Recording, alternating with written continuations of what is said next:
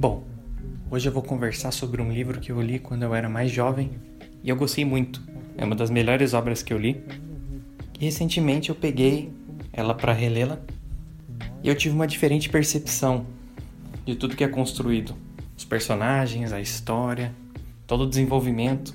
Agora, pelo que eu senti, por estar mais maduro, eu consegui compreender o que que a Mary Shelley, a autora do livro Frankenstein, quis dizer com os personagens e com toda a construção da sua história.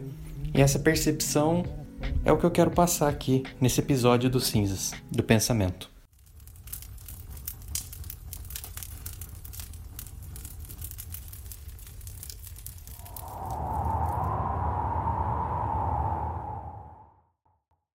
Bom, para conversar sobre a história, eu tenho que de certa forma contar sobre o livro, né? Não tem como eu explicar as questões morais que envolvem todas as decisões, escolhas e construções, sem contar brevemente sobre os personagens. De qualquer forma, eu sempre recomendo vocês a lerem o livro. Ele é domínio público, então ele está disponível gratuitamente na internet. E ele é um clássico. Um clássico que realmente merece ser lembrado como, como ele é lembrado.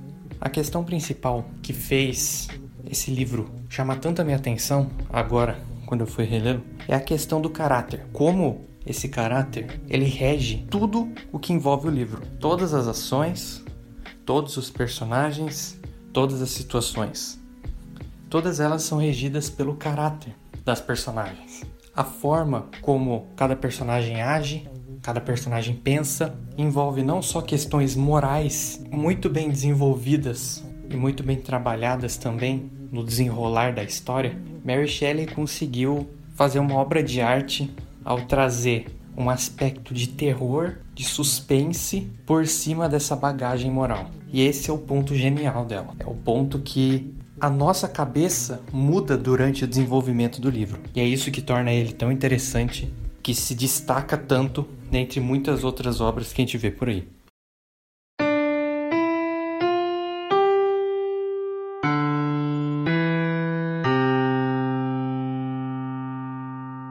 Bom, a história ela se passa dentro de um barco. Robert Walton, ele é um marinheiro, amante da ciência, que escreve cartas para sua irmã, a Margaret, Toda a estrutura do livro é formada por capítulos e esses capítulos eles são as cartas que o Walton manda para sua irmã. Conhecendo um pouco mais sobre ele, a gente percebe que ele é um amante da ciência e ele tem um, e é muito ele é um entusiasta da busca pelo conhecimento, da sede por saber cada vez mais. Por vezes, inconsequente essa sede. E a ligação que ele apresenta com a Margarete é uma ligação de que ela faz muito bem para ele. Ela é como se fosse uma âncora para ele, algo que segura ele para ele não se perder. O amor por ela é muito intenso que ele tem. Isso é bem visível nas cartas que eles escrevem.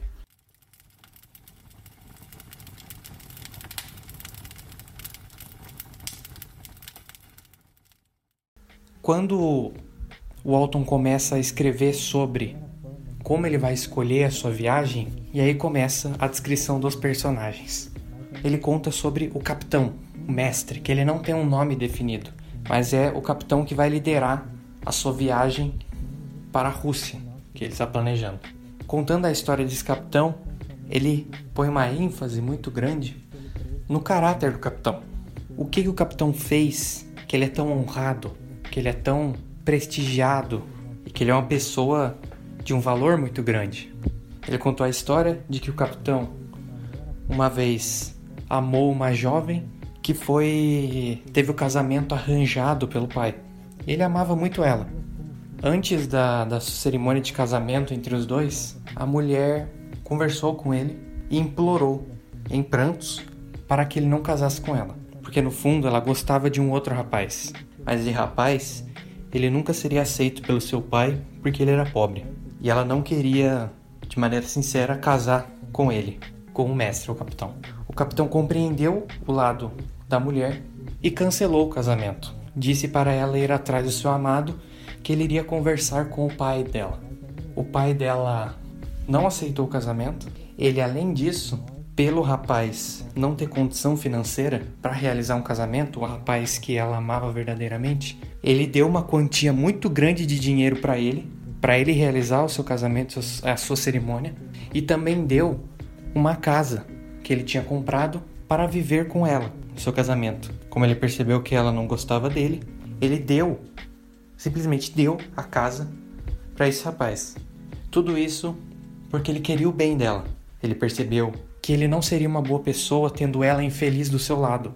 Então ele, tendo uma atitude muito bonita, resolveu ajudar até o rapaz que não tinha condição de pagar o casamento. Mesmo assim, o pai da mulher não aceitou, teve toda ainda uma resistência e ele saiu do país e só voltou quando ele ficou sabendo de que ela estava casada com ele, com seu verdadeiro amado. Então, a forma como é contada essa história e também o, tom que Walton conta essa história é um tom belo, é um tom que valoriza aquilo. Ele conta mostrando o caráter dele, citando a sua ação como algo ideal, como algo que muita gente deveria fazer, porque o caráter em si é um olhar não só para si, um olhar egoísta, mas é um olhar para o outro também. É um olhar que pensa no todo, pensa na outra pessoa como uma outra pessoa, que também tem sentimentos, também tem emoções. Então, contando sobre a história do capitão, a gente vê o primeiro ponto, um dos primeiros personagens já tendo essa questão do caráter trabalhada. E é curioso, porque durante toda a história, esse capitão ele não é mais citado em nenhum momento durante todo o resto do livro. Ele é citado nesse início com essa história super bem desenvolvida e depois ele não é mais citado.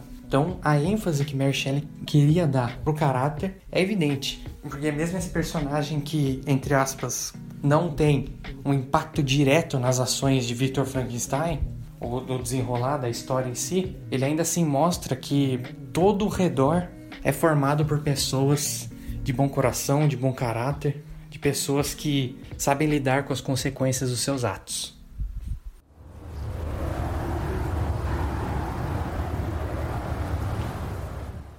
Ele realizou uma viagem para o norte da Rússia e durante essa viagem os marinheiros avistaram uma criatura em um trenó sendo puxado por cachorros lá no meio da nevasca. Eles acharam estranho. Depois de um tempo eles viram um outro trenó com um homem e esse homem ele estava quase morrendo de frio. Eles se resgatam e no decorrer eles descobrem que esse homem é o Victor Frankenstein. Ele fica um tempo lá e começa a contar a sua história para Walton. E é aí que 90% do livro é Frankenstein contando a sua história e o Walton escrevendo.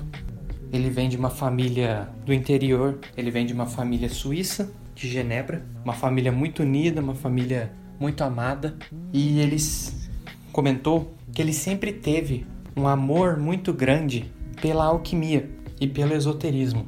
Então ele teve um contato com alguns livros de alguns autores muito antigos que trabalhavam com isso e ele se encantou profundamente não com a ciência moderna, não com os novos estudos que estavam sendo realizados na época, já empíricos, já com embasamento científico mais estruturado. Ele gostava do antigo, do que já estava ultrapassado, e ele queria acreditar que aquilo era verdade, que aquilo é o que vai guiar a sua busca incessante pelo conhecimento. E essa sede, essa vontade de buscar sempre aprender, se desenvolver cada vez mais, é algo obsessivo na vida de Victor Frankenstein. É algo que é igual o Alton. Também é essa mesma sede de sempre estar aprendendo, sempre estar se desenvolvendo. Contando sobre a família de Victor Frankenstein que ele vivia, a história do seu próprio pai, da sua própria mãe, é uma história muito curiosa também, porque a mãe, ela sempre foi uma mulher muito pobre que teve que cuidar dos seus, dos seus outros familiares, sempre teve esse dever. E mesmo não tendo muitas condições e tendo uma vida muito sofrida, ela teve muita força de vontade. E como diria, como diz a própria Mary e como diz o próprio Victor contando sobre ela, é dotada de grande força de caráter, sendo que ela reúne toda a sua força, toda a sua coragem para trabalhar para sustentar sua família, porque os seus outros familiares eles não tinham condições físicas de conseguir sustentar. Então ela mesmo tendo um sofrimento muito grande na sua vida, ela ainda assim tem essa força, tem esse caráter de sempre estar ali para ajudar, não simplesmente abandonar seus familiares que poderiam ser considerados como um peso para ela, um peso que ela poderia simplesmente largar, mas não, ela arcou com isso. Então essa a mãe de Victor Frankenstein tem essa força, né, esse caráter muito explícito. O pai, ele ao conhecer a, a mãe de Frankenstein, ele começou a ajudá-la. O pai já vem de uma família abastada, uma família com bastante recursos. Ele se apaixonou por ela, assim como ela se apaixonou por ele também, e ele começou a fazer tudo da melhor forma possível para Caroline, que é a mãe de Victor Frankenstein. Então ela vivendo com muitos traumas por conta da sua infância sofrida, pai de Victor fazia tudo e mais um pouco para lidar da melhor forma possível com esses traumas e fazer ela ter uma vida boa, fazer ela conseguir lidar consigo mesma. Então a preocupação que ele tinha por amor e por caráter com a sua amada é algo também que se destaca. Então a união, ela é uma união muito bonita, uma história muito bonita, e dessa união vieram os filhos, sendo um deles Victor Frankenstein. Elizabeth é uma filha adotada desse casal, que é de uma pureza muito grande, que veio de uma família pobre também, e que os pais, ao perceberem tamanha força e tamanha bondade na garota, adotaram ela. E além disso, passou a ajudar a família dela também. Então ela sempre foi uma garota muito amada no círculo familiar e de um caráter muito forte, porque ela sabendo do que os pais fizeram para ela, ela também sempre busca fazer o melhor para os pais, sempre pensando neles e nos irmãos com muito amor, com muito carinho, muita consideração. Esse é o círculo que rodeava Victor Frankenstein. É um círculo bem diferente dele mesmo, que em nenhum momento existe essa essa questão do caráter sendo trabalhada no próprio Victor, mas a gente vai chegar lá. E dentre todas as pessoas que Victor conhecia, ele só tinha uma que era considerada como amigo dele, que era o Henry Clerval. Esse Clerval, ele também, assim como Victor, gostava muito de ler, só que ao invés de ler sobre alquimia, esoterismo, ver sobre essas esses conhecimentos que já estão antigos e ultrapassados, ele gostava de ler sobre livros de herói, sobre o, os heróis, sobre o peso moral que um herói então é muito interessante esse contraste. Como Victor Frankenstein queria tanto conhecimento, tinha uma obsessão por sempre estar aprendendo à custa de qualquer coisa, Henry Clerval estuda sobre moral, sobre o peso de ser herói, a honra dos cavalheiros, sobre caráter no geral. Então isso molda muito a própria personalidade de Clerval. E esse é o círculo familiar que rodeia Victor Frankenstein. Além dele, também tem a criada, também adotada pela família, a Justine, e também mais dois filhos menores, o a Ernest e o William.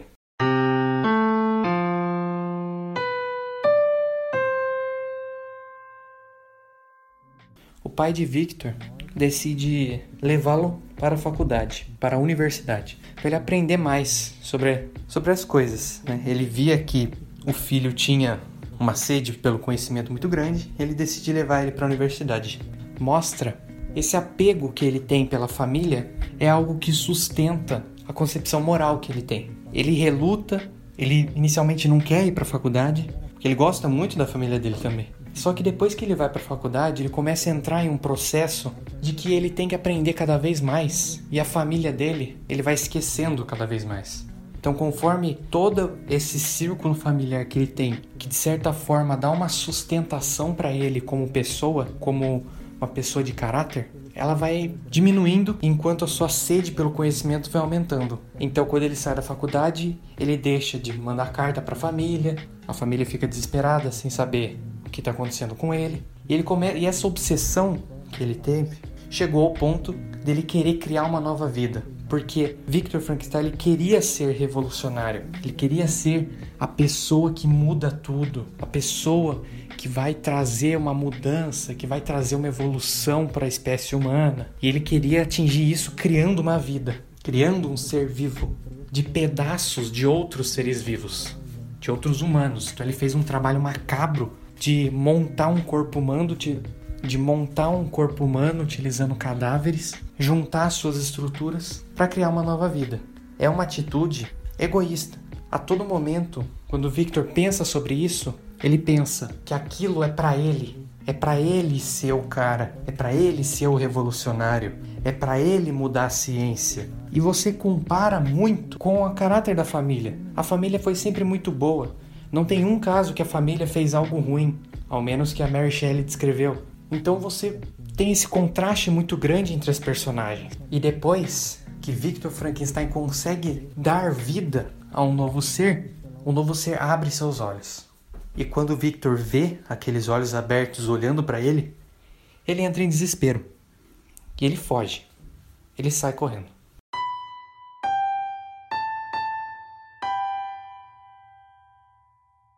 Victor Frankenstein ele simplesmente abandona, ele cria uma nova vida e ele vai embora, ele foge, ele entra em desespero, ele percebe quão horrorosa é aquela criação dele. Ele descreve que é um monstro com mais de dois metros e meio de altura, com estruturas costuradas, algumas partes, algum, alguns músculos, alguns nervos à mostra. Ele descreve que é a própria visão do inferno olhar para a sua criação. E todo aquele brilho, toda aquela sede, toda aquela obsessão que ele tinha antes se esvai quando ele vê aquela criatura viva. E ele abandona. Ele foge, ele sai correndo e o monstro vivo também. Ele foge. Então é muito, é muito impactante isso, né? Na própria história, a, a reação do Victor, a consequência da sua própria visão sobre o mundo. Ele sempre foi alguém muito radical, longe da família. Ele perdeu essa sensibilidade que ele tinha, é isso que ele prendia ele ao caráter, ao caráter moral, a responsabilidade de lidar com as consequências de seus atos. Simplesmente isso. E a história se desenrola depois de tudo isso, sempre descrevendo Victor Frankenstein, você não sabe o que aconteceu com o monstro. Depois de muito tempo, quando ele volta para Genebra, muito tempo, questão de meses, porque ele se adoeceu muito por conta disso, questão de traumas, só com a visão que ele teve da sua criação, ele teve que ficar muito tempo se tratando para conseguir conviver novamente com a sua família e com outras pessoas, sem ter uns lapsos Sim, ter os seus próprios traumas, né? Seus delírios. Depois de todo esse processo que ele termina de. Ele acaba melhorando das questões do seu delírio, da sua própria saúde mental.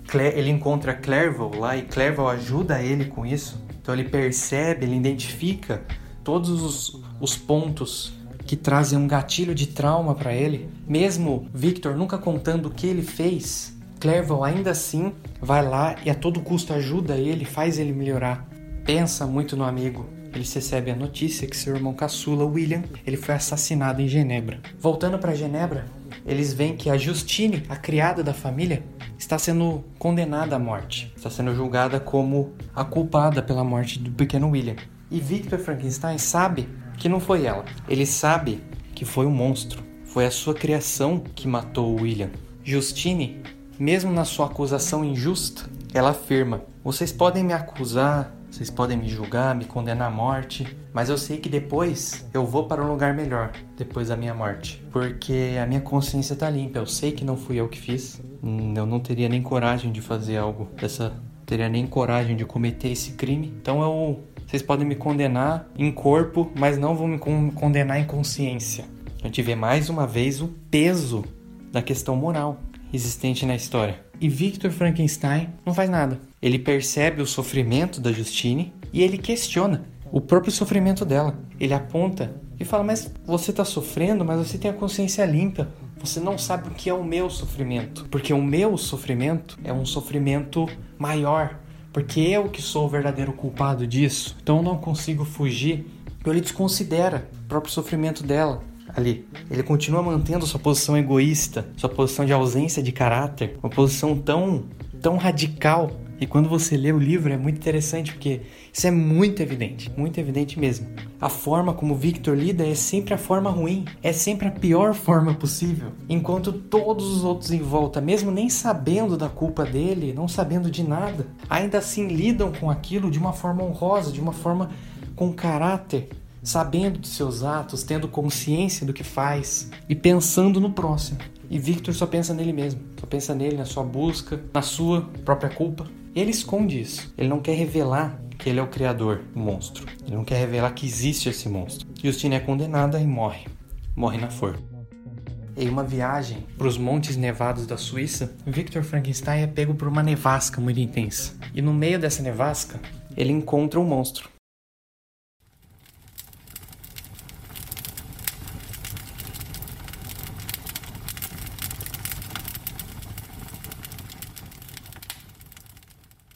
E essa parte, de longe, é a minha parte preferida do livro. Porque ele vê o monstro andando pela primeira vez, que é quando ele fugiu o monstro, ele só estava simplesmente em pé ali na frente dele, foi quando ele saiu correndo. E foi o primeiro contato, o primeiro diálogo que ele tem. E aí, que não como não é como se já tivesse escancarado na nossa cara toda essa questão do caráter, mas esse diálogo especificamente é um tapa na cara de Victor Frankenstein. Eu faço questão de ler essa parte aqui para vocês entenderem o impacto. Quando Victor vê a figura do monstro vindo, ele começa a xingar, começa a, a cuspir ódio no próprio monstro, falando que ele era o culpado, que ele é um assassino, que ele matou William, e monstro responde: Esperava por essa recepção, retrucou-me o demônio.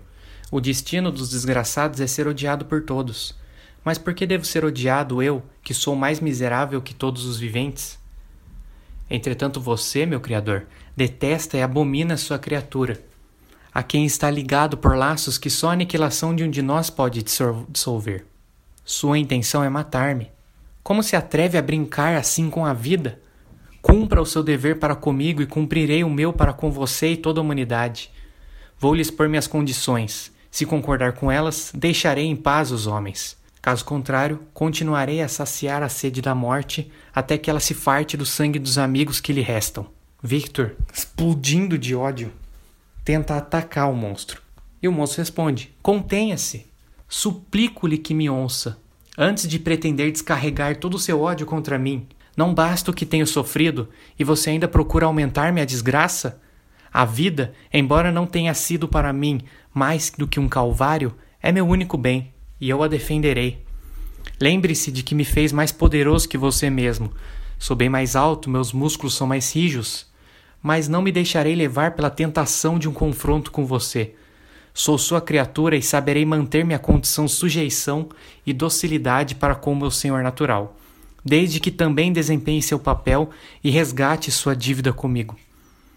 Parece esquecer, Frankenstein, que você me deve a mesma igualdade de tratamento que dispensa a seus semelhantes e que tenho direito à sua clemência e mesmo ao seu afeto. Lembre-se de que é meu Criador. Quanto a mim, em vez de um novo Adão, sou o anjo decaído que você priva do direito à alegria, sem que me caiba culpa. De todas as benesses de que tenho conhecimento, eu sou irrevogavelmente excluído. No entanto, eu era bom e compreensivo. Foi a desgraça que me converteu em demônio. Devolva-me a felicidade e eu voltarei a ser virtuoso. Então a gente vê esse discurso que a gente fica em choque ao lê-lo, né? Por ser o primeiro contato que Victor Frankenstein tem com o monstro, você imagina que vai acontecer muita coisa ali. Podem acontecer atos de violência, pode acontecer ódio em ambas as partes. Mas não.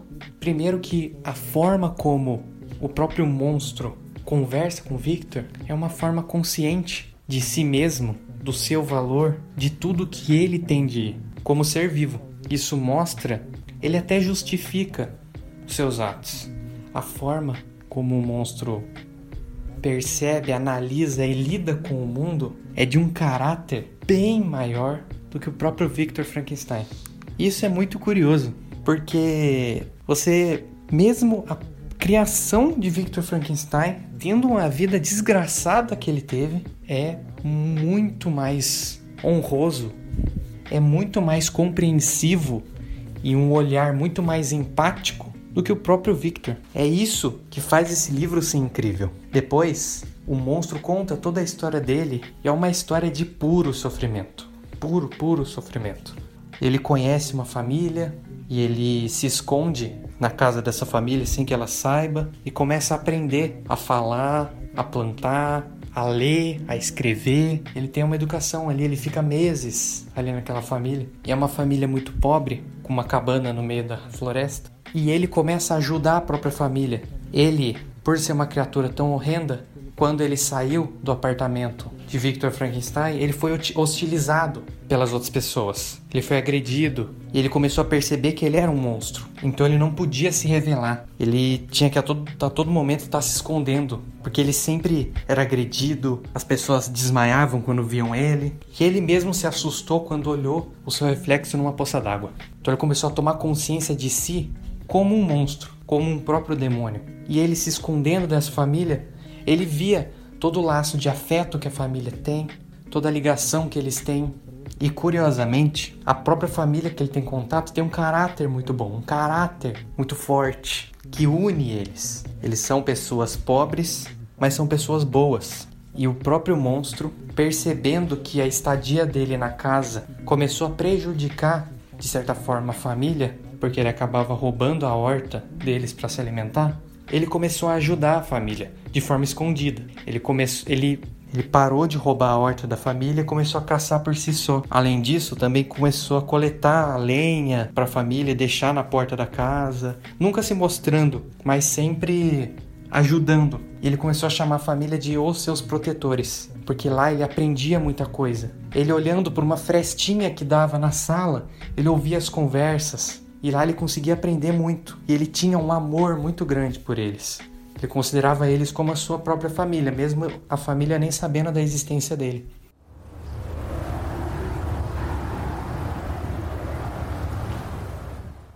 Tem até um momento que os mais novos da casa saem para uma feira e o monstro, ele finalmente cria coragem para se apresentar para o senhor da casa. A casa é formada por um senhor, pelo pai, que é o Delancey, que é um senhorzinho já cego, que era cuidado pelos seus dois filhos, o Félix e a Agatha.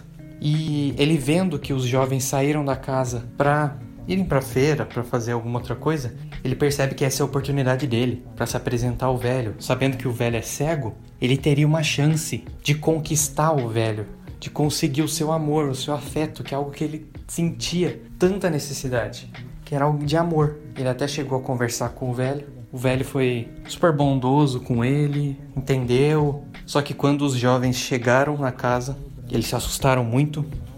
A Agatha desmaiou e o próprio Félix pulou em cima do monstro e começou a atacá-lo. E o monstro mesmo comenta que ele poderia ter estilhaçado Félix em dois pedaços se ele quisesse. Que o corpo dele é muito mais forte, ele é muito maior. Só que ele não quis. Ele não quis fazer, ele é uma boa pessoa. Ele deixou o Félix bater nele e depois fugiu da casa. Então, é muito claro toda essa questão do caráter, toda essa questão da bondade, da preocupação com o outro. E Monstro começa a contar vários outros relatos várias outras ocasiões que ele também sofreu muito, que as pessoas deram um tiro nele quando ele estava querendo ajudar. Sempre que ele tentava praticar algum ato de bondade, as pessoas viam a condição física dele e agrediam ele, batiam nele.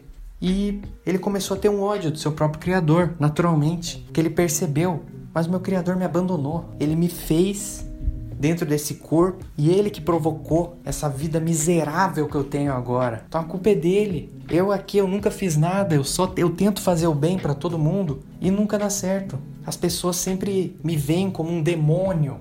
O meu corpo, ele é uma prisão para mim.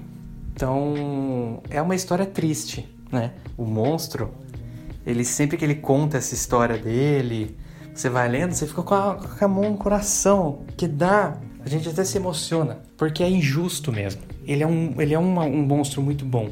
Ele nasceu puro, ele era uma criança. Ele foi aprendendo a andar, a enxergar as coisas. E ele só precisava de um apoio ali do seu próprio criador. Mas Victor, na sua sede pelo conhecimento e pelas suas atitudes inconsequentes, simplesmente abandonou ele no mundo, porque ele ficou com medo, que ele ficou desesperado, que ele não considerou que para ele realizar o seu grande feito científico, ele teria que lidar com uma vida, com a vida do monstro. Ele achou que simplesmente criar uma vida ele ia receber todos os méritos como criador da vida e tudo bem. Ele deixou a vida largada, sem uma criação decente, sem abandonada no mundo. Pior, abandonada no mundo com essa estrutura horrenda. A culpa não é do monstro. A gente, não, a gente sabe que não é dele. Quem que fez ele? Quem que foi inconsequente que pôs vida a ele e simplesmente o condenou a uma vida de miséria e de desgraça? Por causa disso,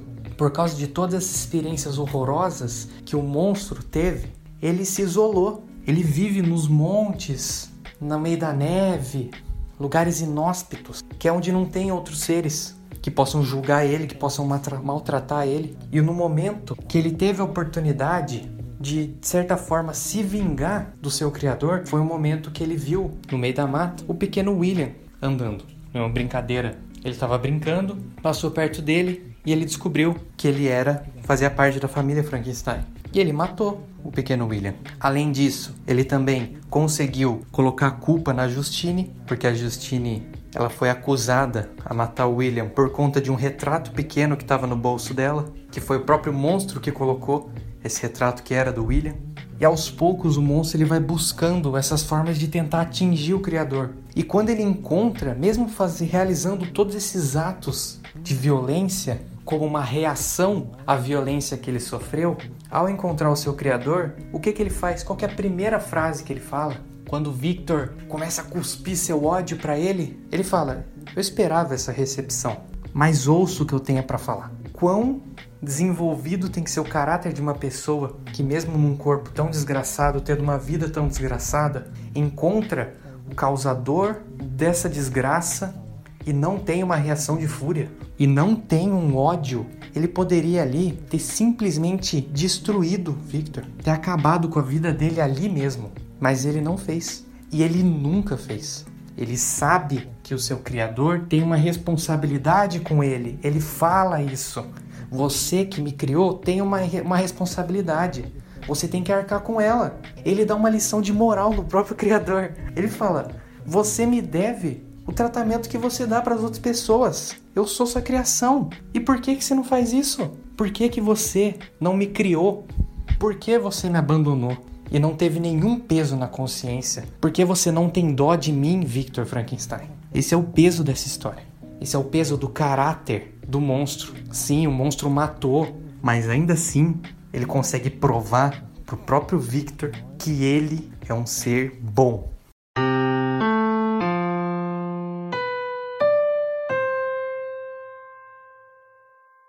E é isso que a Mary Shelley consegue trazer com esse livro. Esse impacto emocional que mistura a moral com a ciência. Qual é o peso da ciência? Qual é o peso da sua busca por conhecimento? Qual é o preço? Qual a consequência da sua busca? Será que com a sua busca você vai criar monstros? E se criar, você vai saber lidar com esses monstros? Ou você vai simplesmente abandoná-los querendo só a glória da sua descoberta, só a glória do seu trabalho. Você é inconsequente como Victor Frankenstein? Qual o peso do seu caráter? Qual é o seu caráter? Esse livro ele consegue impactar de várias formas, mas depois que eu tomei ciência desse peso, dessa força desse livro, você entende. Você entende o lado do monstro. Ele explica. O caráter dele é tão bom que ele conta, ele entende, ele busca compreensão, ele quer resolver da melhor forma possível.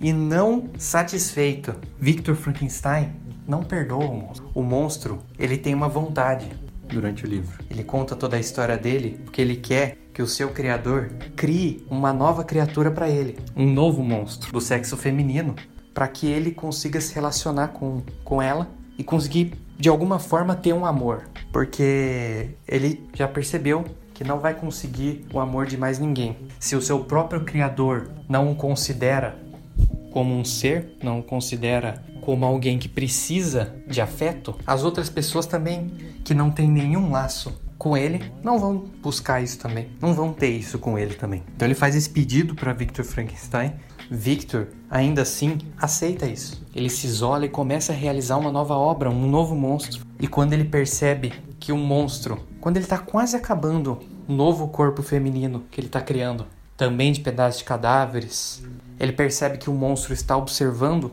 a sua, a sua nova criação. Victor Frankenstein não aguenta.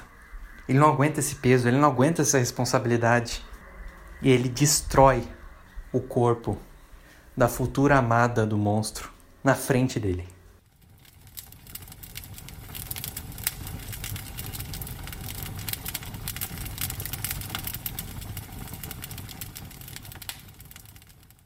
Quando o corpo estava quase pronto, ele vê o monstro sorrindo na frente dele e ele destrói o corpo. Num ataque de desespero, ele destrói tudo. Faz tudo voltar a ser vários pedaços de cadáveres.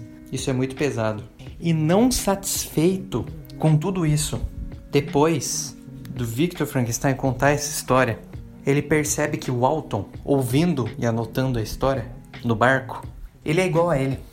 Ele também tem esse anseio, ele também tem essa necessidade de sempre buscar conhecimento. E Victor Frankenstein fica com medo. Ele percebe o Alton pode ser um novo Victor Frankenstein. E ele fala isso para ele. Ele fala para ele tomar cuidado com essa busca incessante, cega, inconsequente pelo conhecimento, que isso pode ser o fim. Isso pode ser o causador de mais sofrimento nas outras pessoas e no ser que você criou. E Victor depois de contar toda essa história, ele morre por conta do excesso de frio e o caixão dele é deixado em um quarto, em uma cabine do barco onde está o altar.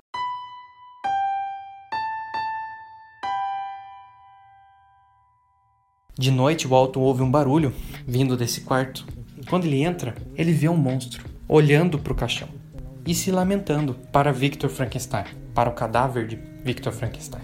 O Alton se assusta com a aparência do monstro ele percebe que aquele é o monstro da história e começa a xingar, aponta o dedo para o monstro e afirma: Você é o causador dessa desgraça, você assassinou uma família inocente, você é o demônio.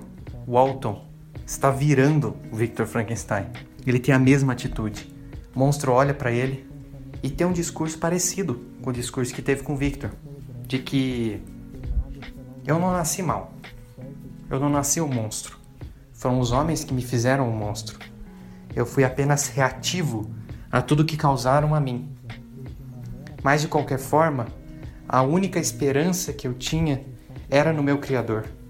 Eu ainda tinha esperança de que Ele pudesse de alguma forma me acolher. E eu sempre buscava isso, buscava essa atenção dele para a criação que ele mesmo fez. Mas agora olhando o corpo dele aqui, eu percebo que não há mais o que fazer. Eu sou apenas um monstro agora. Se o meu Criador se foi, o meu sentido nessa terra também. E para evitar qualquer problema, e como ele não consegue encontrar o seu lugar no mundo, e ele com a sua esperança, sua única esperança, acabando, ele diz para Walton: Eu vou seguir para o mais extremo do globo Vou acender uma pira e vou me jogar nela. Eu vou libertar esse mundo do peso da minha existência. Eu não tenho mais sentido aqui. Agora eu sou apenas um monstro. Nunca ninguém vai me ouvir, nunca ninguém vai entender, nunca ninguém vai olhar para o meu lado. Eu sou apenas uma criatura diabólica. Então eu vou libertar, vou me jogar nessa pira com um fogo ardente Vou queimar todo o meu corpo, toda a parte dos meus ossos, dos meus músculos, até eu ser reduzido ao completo pó, para que mais nenhuma pessoa tenha que ver a visão do inferno que é o meu corpo. E assim o livro se encerra. E você vê no fim, no fim, mesmo de tudo aquilo que ele passou, ele ainda assim, o monstro, ele vai ao túmulo, ele vai ao caixão de Victor Frankenstein, ele presta os seus respeitos ao seu criador, mesmo seu criador não tendo feito nada a ele, tendo desconsiderado ele, tendo xingado ele, ele ainda assim presta o seu respeito e ele toma uma atitude radical de suicídio, como busca da libertação do mundo para livrar as pessoas da visão que elas têm dele. Até a última ação que ele faz é pensando no outro, é pensando em evitar que o outro veja o rosto dele, veja o corpo dele. Qual o peso do caráter desse monstro? o quão humano esse monstro é. E por mais irônico que seja tudo isso, vendo toda essa história, quem é o verdadeiro monstro? Será que é o monstro? Ou será que é Victor Frankenstein?